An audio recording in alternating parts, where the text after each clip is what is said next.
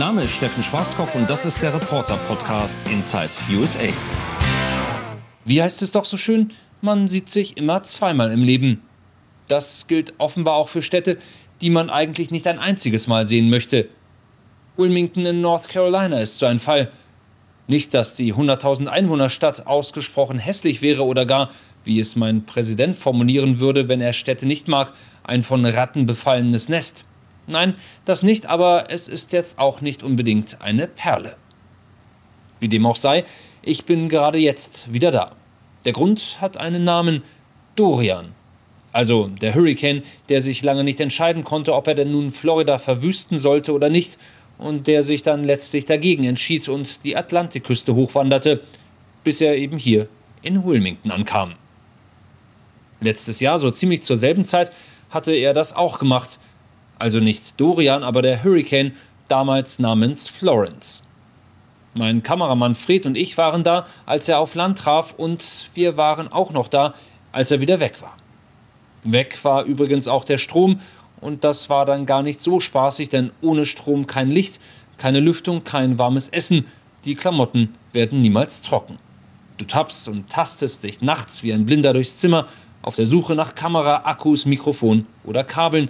Im Hotelzimmer steht das Wasser. Kann mich noch gut daran erinnern, wie meine Sportschuhe die Chance beim Schopfe packen und verschwinden wollten. Ich bekam sie gerade noch zu packen, bevor sie davon schwimmen konnten.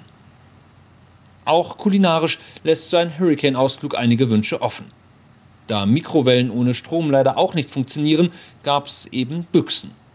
Rums machte es den einen Abend an meinem Fenster und nochmal Rums.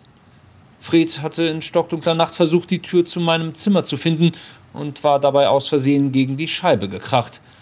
Auch der zweite Versuch, zu mir zu kommen, war nicht von Erfolg gekrönt, der dritte dann doch. Hab gerade kalte Kartoffelsuppe gegessen, berichtete mein Kollege. Gar nicht so übel, fast besser als die Nudeln in Rahmsoße. Die hatte er zuvor zum Frühstück gegessen und zum Mittag. Kalt logischerweise und ohne Löffel hatten wir nämlich leider nicht dabei, was auch den Verzehr meines ebenso kalten Chilis mit Bohnen etwas erschwerte. Aber man hat ja schließlich Finger. Ich merke gerade, ich schweife mal wieder aus. Eigentlich wollte ich ja nur sagen, dass ich jetzt gerade wieder in Wilmington angekommen bin. Begonnen hatte meine Hurricane-Reise am vergangenen Montag um 5 Uhr früh. Da hatte mich die Redaktion aus Berlin nämlich in Washington angerufen, ob ich nicht nach Florida könne. Also jetzt sofort. Konnte ich, obwohl es zugegebenermaßen etwas hektisch wurde. Kameramann Bill aus dem Bett klingeln, Flüge und Mietwagen buchen, Sachen packen. 7 Uhr am Flughafen, dann feststellen, dass ich die Ersatzkamera zu Hause vergessen habe. Die Werte, wenn auch nicht hocherfreute Gemahlin anrufen, kurz diskutieren, ob sie mit Pyjama, Kamera und Kindern schnell ins Auto springen könne. Nur die kleinen, wenn die, du die kleine Kamera nimmst, dann die Akkus. Die Akkus sind im Ladegerät. Ladegerät steht am Boden an der, an der Lampe, wenn du die Treppe runterkommst. Drei Minuten später. Ich habe jetzt alles in die Kameratasche reingeworfen, nehme jetzt alles mit, muss es selber raussuchen. Ohne Drecken. Um 7.46 Uhr kam Julia am Flughafen an. Mit Pyjama, mit Kindern, mit Kamera. Wie ich es danach schaffte, innerhalb von zwölf Minuten durch die Sicherheitskontrolle und zum Gate zu kommen, ist mir rückblickend etwas schleierhaft. Um 8.05 Uhr jedenfalls waren mein Kameramann Bill und ich in der Luft im letzten Flieger nach Orlando, bevor der Flughafen dort wegen des Hurricanes dicht machte. JetBlue welcomes you to Orlando International Airport with the local times of very early 11:06 a.m. For your safety, please keep your seatbelts fastened and carry on to put away until the captain turns off the seatbelt sign. In der nächsten Nacht die ersten Live-Schalten im Sturm. Noch ist es trocken. Und unser US-Korrespondent Steffen Schwarzkopf, der ist eben genau dort, wo der Hurricane in wenigen Stunden erwartet wird, und zwar im Bundesstaat Florida in Cocoa Beach. Steffen, worauf müssen sich die Menschen jetzt einstellen? Also wir spüren hier mehr und mehr die Ausläufer von Dorian. Wir sind in Cocoa Beach, 12.000 Einwohner hat die Stadt, aber die wurde komplett evakuiert. Das Krankenhaus evakuiert. Cape Canaveral ist wenige Kilometer entfernt. Dort hat die Air Force zwei Stützpunkte komplett evakuiert. Orlando, der Airport, der ist inzwischen dicht gemacht. Fort Lauderdale dicht gemacht. Daytona Beach, der Airport dicht gemacht. Also das zeigt, glaube ich, worauf man sich hier einstellt. Am Tag darauf drehen wir am Cocoa Beach nahe Cape Canaveral. Schneiden auf dem Laptop, Überspiel des Beitrags nach Deutschland via Internet und so hörte sich das on air an. Die Wellen wachsen, die Sturmböen kommen. Für viele ein Naturschauspiel, aber es ist ein gefährliches, ein unberechenbares Spektakel. Leute, kommt raus aus dem Wasser, warnt diese Rettungsschwimmerin. Der Sog zieht euch sonst raus. Doch die Neugier besiegt die Angst. Die Polizei patrouilliert in den Evakuierungsregionen an der Küste, doch manche ignorieren die Behördenanweisungen. Wir treffen Dragan Stepanovic. Er ist zum Urlaub hierher gekommen und den will er sich nicht nehmen lassen. Ja, ich bleibe hier noch zwei Wochen. Ja. ja. Ich bin schon eine Woche da und mir gefällt, ist sehr gut. Ja. Ja, nicht so schlimm. Ja, so, was ist passiert, kann man nichts dafür. Die Polizei hält das für Leichtsinn, ist aber machtlos. Andere sind auf Nummer sicher gegangen. Diana Coffin und Donna Elider sind ins Landesinnere geflohen, ausharren und abwarten. Diese Leute, die bleiben, machen mich wahnsinnig. Mein Neffe ist Polizist und sie setzen sein Leben aufs Spiel, wenn er sie dann retten muss. Du kannst nicht einfach solche Stürme aussitzen. Ich habe den fürchterlichen Hurricane Andrew 1992 erlebt. Ich war damals als Krankenschwester im Einsatz. Wir hatten viele Verletzte, viele Tote. Mitsamt ihren Eltern ist Donna in ein Motel gezogen. Ihre Haustiere hat sie mitgebracht und das ihr wichtigste, Fotos und militärische Abzeichen ihres verstorbenen Mannes und die Flagge, die vor drei Jahren seinen Sarg bedeckte. Die nächsten Nächte verbrachte ich dann größtenteils vor der Kamera und im Regen. Meine raffinierte Taktik, mich so lange wie möglich vor der Live-Schalte unter einem Dach zu verstecken, half nur bedingt. Wenn es bei einem Hurricane nämlich regnet, dann regnet es richtig. Keine halben Sachen.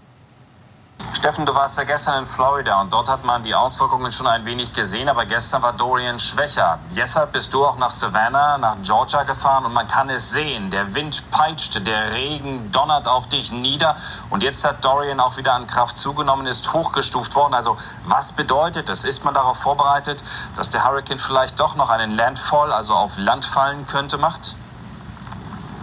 Das muss man inzwischen befürchten in South Carolina. Wir stehen direkt an der Grenze von Georgia und South Carolina. Und in South Carolina oder North Carolina könnte er wohl auf Land treffen mit äh, der Stärke 2 oder vielleicht auch 3. Wir haben jetzt momentan hier Windgeschwindigkeiten, die liegen bei ungefähr 140, 150 Kilometern pro Stunde gleichzeitig Hochwasser, das reindrückt in die Küstenbereiche. Also insofern ist das äh, hier eine angespanntere Situation als in Florida.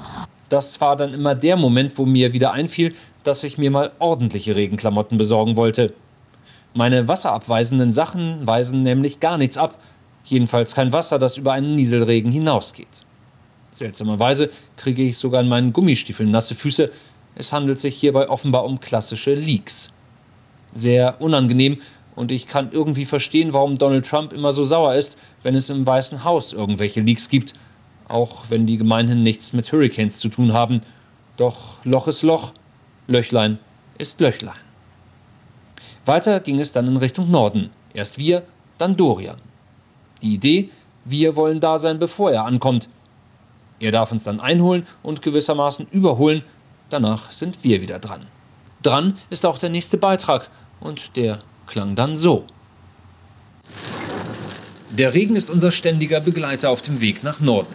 Von Florida nach Georgia und im Radio Dauerwarnungen. Das Schlimmste ist von heute Nacht an bis morgen Abend zu erwarten, sagt der Sprecher, und Schilder weisen auf Hochwasser und Evakuierungen hin. Die Polizei hat vorsorglich Straßen gesperrt wir haben das hier schon vor einigen Stunden dicht gemacht, sagt uns dieser Polizist. Und ja, wir sind auf alles vorbereitet. Auch die Feuerwehr hat Vorbereitungen getroffen. Alle 14 Stationen im Landkreis Chatham sind personell voll besetzt. Doch der Chef macht klar, wir haben gehofft, dass die meisten Leute den Evakuierungsanweisungen gefolgt sind. Wer geblieben ist und vom Wasser eingeschlossen wird, dem werden wir nicht helfen können. Erst wenn es auch für uns wieder sicher ist, werden wir sie rausholen. Und die Überflutungen, sie werden kommen. Vor allem die vorgelagerten Halbinseln werden vom Festland abgeschnitten sein. Schnell nochmal volltanken, bevor eventuell der Strom ausfällt. Mein Tank war nur halb voll. Ich will lieber auf der sicheren Seite sein, sagt er. Auch die Behörden haben vorgesorgt. Auf den letzten Drücker, so unsere Beobachtung, wurden noch einmal Generatoren an die Küste gebracht. Und während wir fahren, meldet sich dann die Redaktion. Man wünscht sich nebenbei noch live schalten. Was wir momentan erleben, sind massive Regenfälle, nicht nur hier in South Carolina, wo wir gerade sind, sondern auch in Georgia, weiter südlich und weiter nördlich in North Carolina. Und inzwischen geht man davon aus, dass es tatsächlich einen sogenannten Landfall geben wird, also dass der Hurricane auf Land trifft. Eine Million Menschen sind allein in South und North Carolina aufgefordert, ihre Häuser sofort zu verlassen. Danach jagen wir wieder Dorian oder er uns. Schwer zu sagen.